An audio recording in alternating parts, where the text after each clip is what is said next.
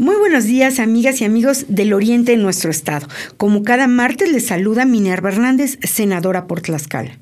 Para nada significa lo mismo decir en los discursos que se respalda al pueblo si en las acciones se demuestra absolutamente lo contrario. Así ocurrió una vez más en el Congreso del Estado, donde se votó el presupuesto 2024 al que los legisladores oficialistas no se atrevieron a discutir y mucho menos a modificar.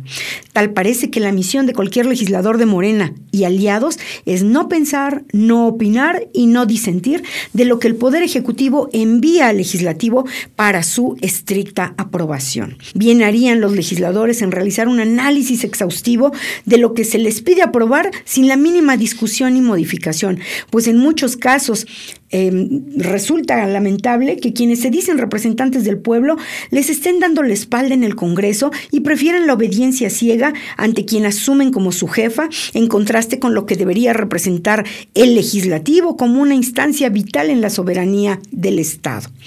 Queda pues en la Gaceta Parlamentaria y en la historia del Congreso la vergonzosa actuación y sumisión de quienes anteponen la designación de una candidatura o cargo en el gabinete estatal sobre el pueblo que tanto se dicen defender en el discurso, pero que abandonan en las acciones.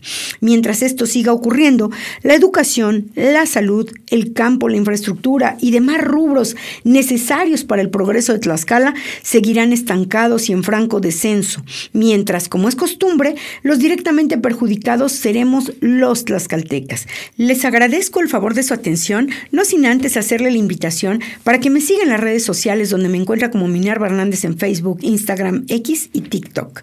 Hasta pronto.